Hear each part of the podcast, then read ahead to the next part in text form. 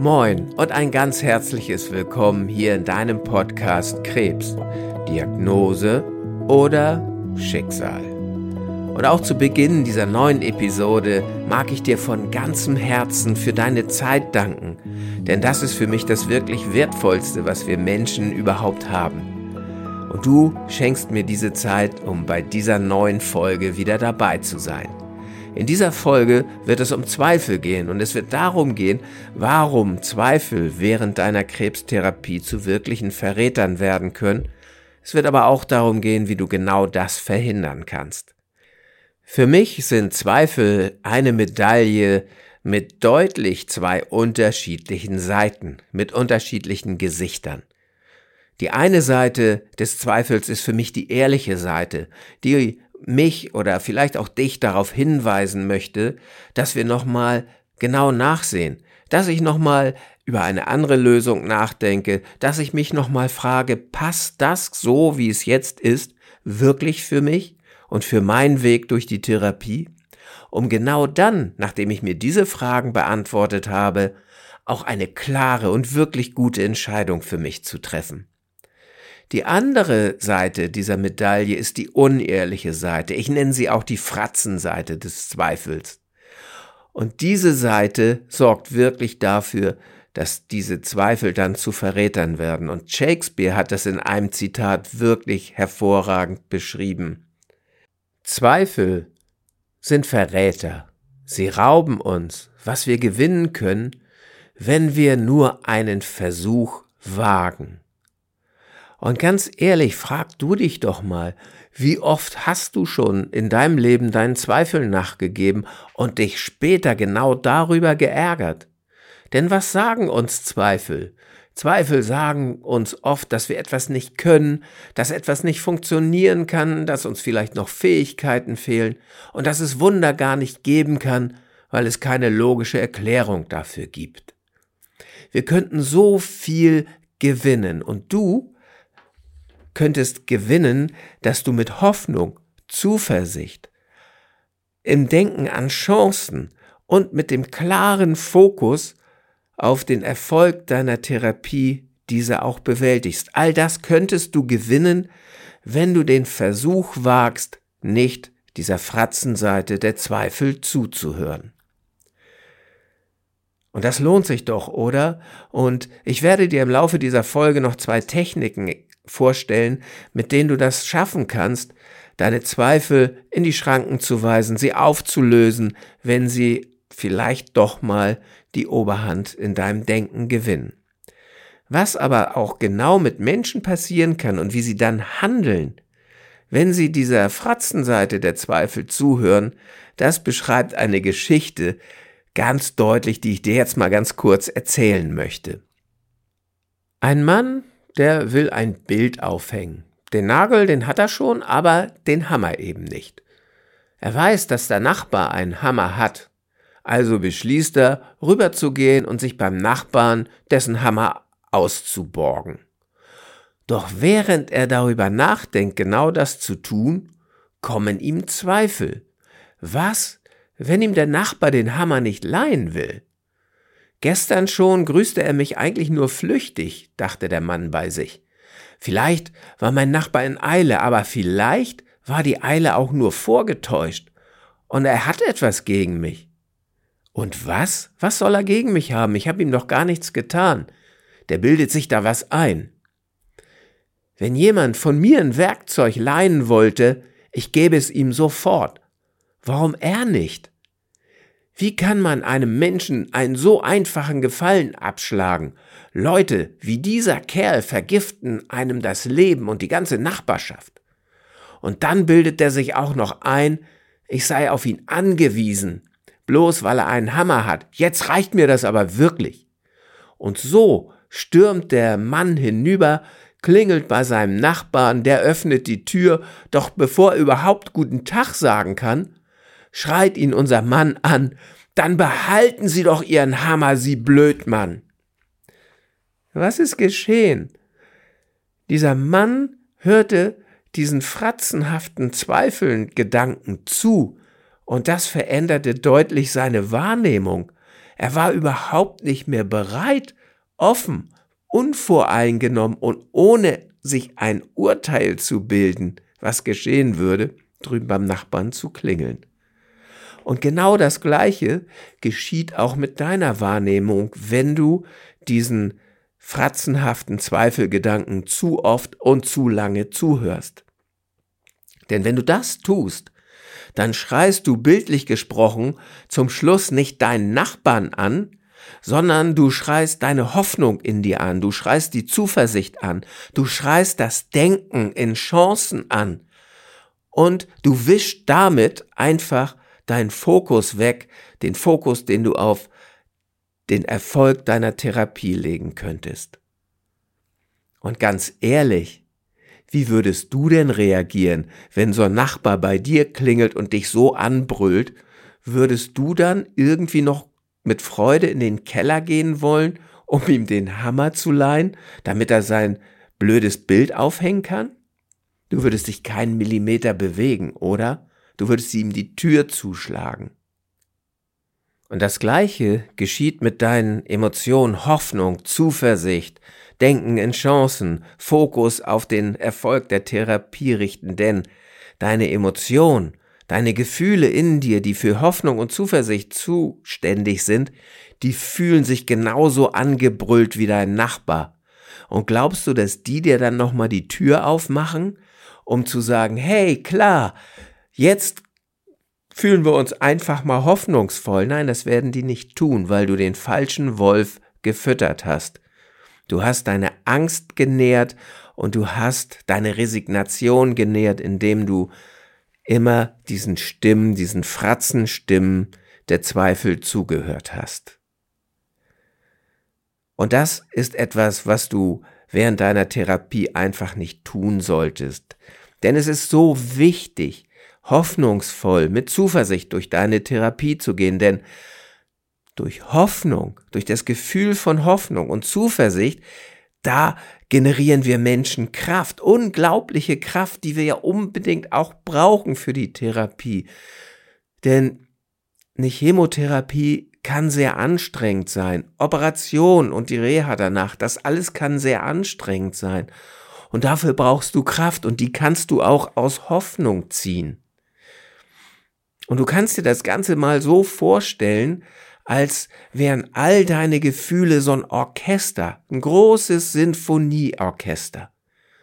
Und jede Emotion, jedes Gefühl spielt ein Instrument.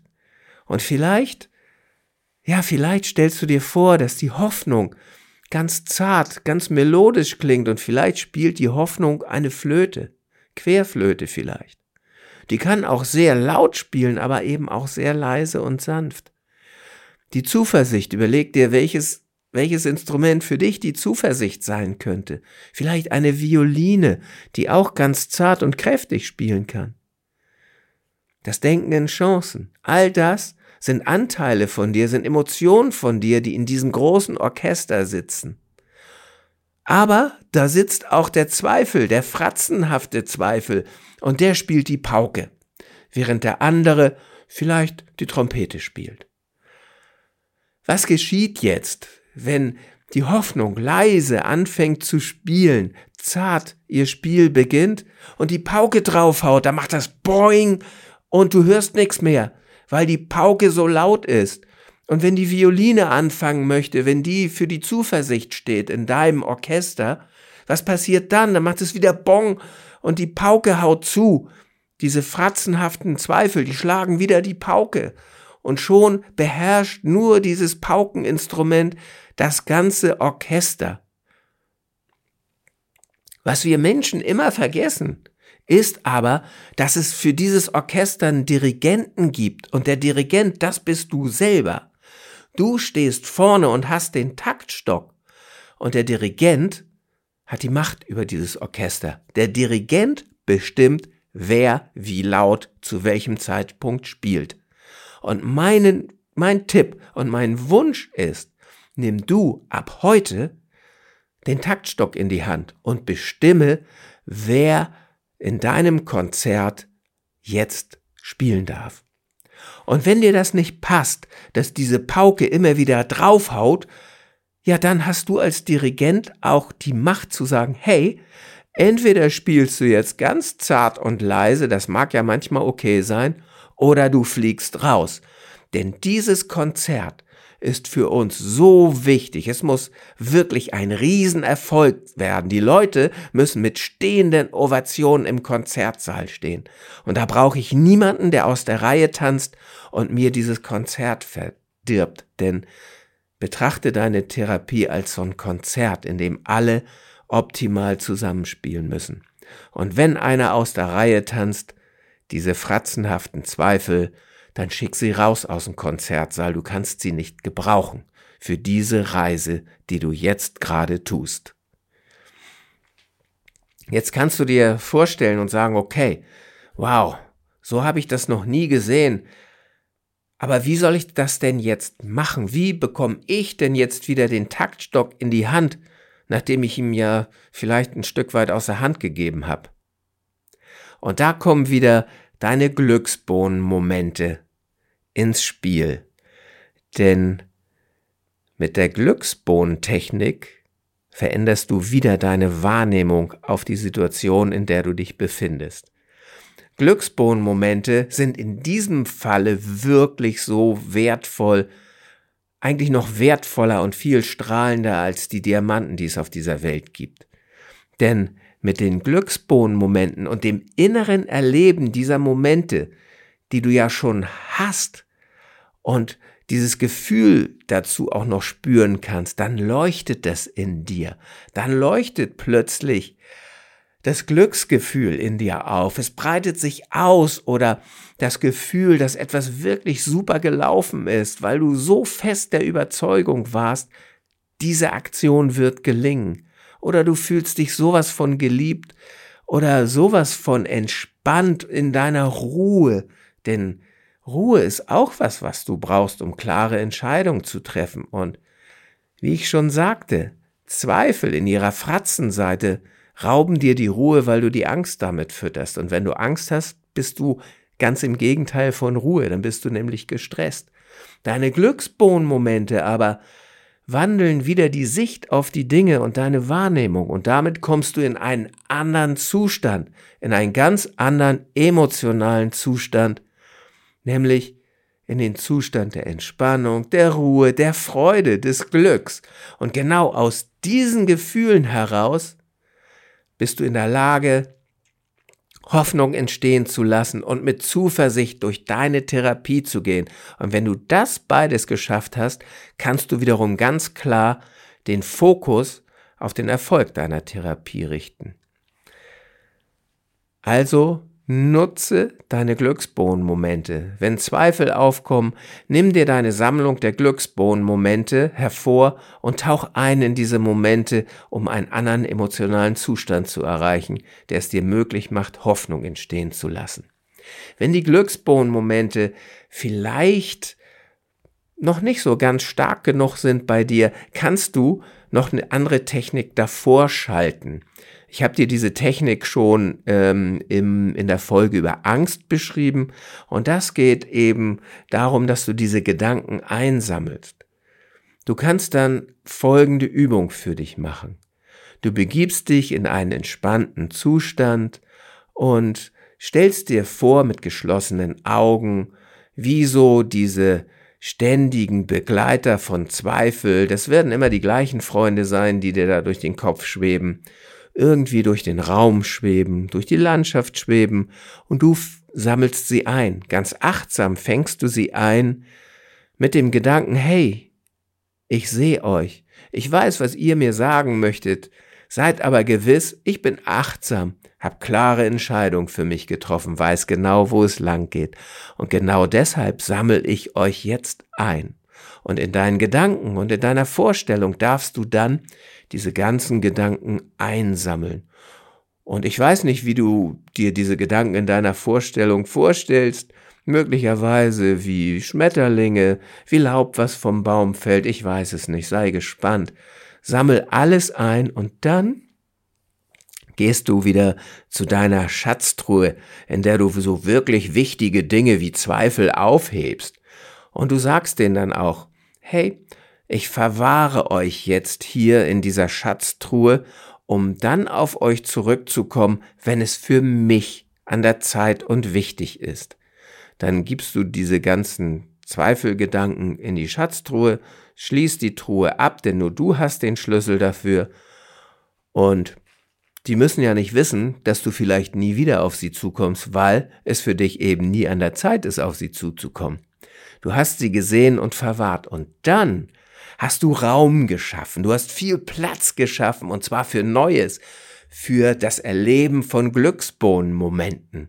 Und dann tauchst du ein in deine Glücksbohnenübung, tauchst ein in ein Gefühl von Glück, von Liebe, von Freude, von Erfolg. Und genau wenn du das gemacht hast, fluten diese Gefühle den Raum, der entstanden ist. Und dann fällt es dir mit Sicherheit ganz leicht, Hoffnung entstehen zu lassen, Zuversicht entstehen zu lassen, innere Ruhe und Gelassenheit entstehen zu lassen, damit du deinen Fokus auf den Erfolg deiner Therapie richten kannst. Wenn du magst, schreib mir mal etwas über deine Zweifel, die dich während der Therapie umtreiben, auf meinem Instagram-Account und lass uns mal in Dialog treten, lass uns darüber mal diskutieren, wie wir das vielleicht für dich lösen können. Wenn du ansonsten Fragen hast zu dem Themenbereich, zu den Übungen, die ich dir jetzt hier gerade beschrieben habe, schreib mir eine E-Mail, ich werde sie garantiert schnellstmöglich beantworten, denn mein Ziel ist es, dass du so optimal wie möglich und so mental stark wie möglich durch deine Therapie gehst, damit du das für dich beste Ergebnis erzielen kannst. Wenn du geführt durch diese Übungen begleitet werden möchtest, hast du zwei Möglichkeiten.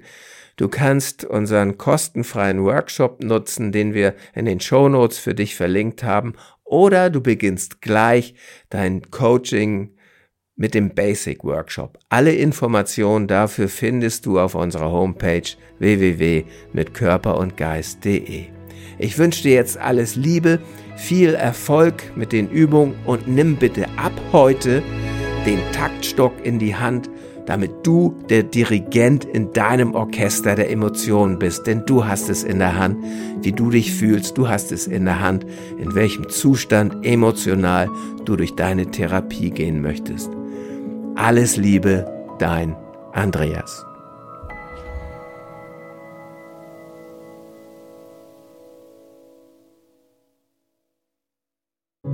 Großartig und vielen, vielen Dank dass du diese Episode bis zum Ende gehört hast. Und als Dankeschön dafür habe ich jetzt ein wirklich besonderes Geschenk für dich. Gemeinsam mit meinem Team habe ich einen kostenlosen Online-Krebscoaching-Workshop für dich und für deine Liebsten erstellt. Denn unser Ziel ist es, dass jeder Krebspatient mental und emotional bestmöglich gerüstet seine Erkrankung bewältigen kann. Innerhalb von zwei Wochen erfährst du in diesem Workshop einige zentrale Grundübungen, um deine Ängste loslassen zu können und um Hoffnung zu schöpfen. Du kannst dabei erste Erfahrungen machen, was ein Coaching während der Krebstherapie und auch danach für Vorteile für dich bringen kann. In diesem Workshop erhältst du sieben Videos, die dir Tipps geben, wie du deinen Fokus auf Genesung legst und die Therapie bestmöglich bewältigst. Du bekommst sechs Audioübungen, mentales Training für den direkten Nutzen in deiner Therapie und ein Workbook als roten Faden für diesen Workshop. Insgesamt haben wir schon über 400 Menschen dabei helfen dürfen, Klarheit zu schaffen, ihre Ängste zu bewältigen und ihren Alltag neu zu erleben. Wenn auch du mit weniger Ängsten, mehr Hoffnung und mit mentaler Stärke durch deine Krebstherapie gehen möchtest, dann sichere dir jetzt deinen kostenlosen Online-Zugang unter www.krebscoaching.com/workshop. Den Link findest du auch in den Shownotes dieser Podcast-Episode.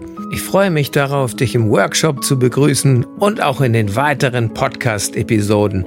Bis dahin alles Liebe, dein Andreas.